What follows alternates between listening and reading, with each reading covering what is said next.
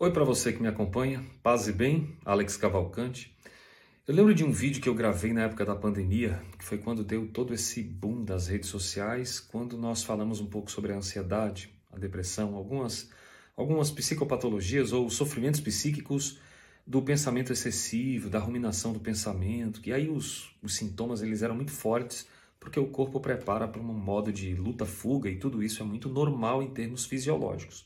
Mas os pensamentos excessivos devem ser tratados. Eu lembro que das da, dos vídeos que mais viralizou, deu um milhão e lá vai quantos aí de views, foi quando eu disse, olha, é, se você quiser, conta para mim, escreve para mim, você não está sozinho nessa jornada, eu falava. Escreve nos comentários que eu vou ler você. E esse vídeo viralizou no Kawaii, no TikTok, no YouTube, no Instagram, em todas as plataformas, né? E a importância para você ver de a gente ser agente de alívio na vida de alguém. Então, se essa é a sua questão, ore e pense sobre isso.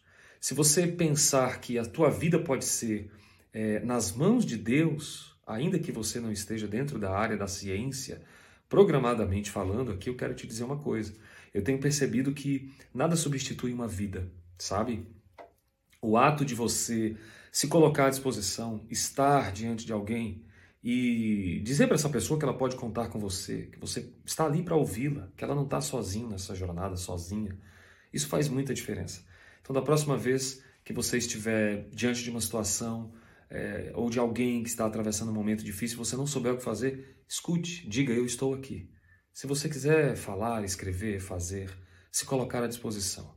E aí, dentro da psicologia social, o próprio cérebro entende isso de uma forma muito gratificante e muito generosa. Isso pode ser cura para você também. Pensa sobre isso. Combinado? Eu volto com mais histórias aqui para você de saúde mental. Paz e bem.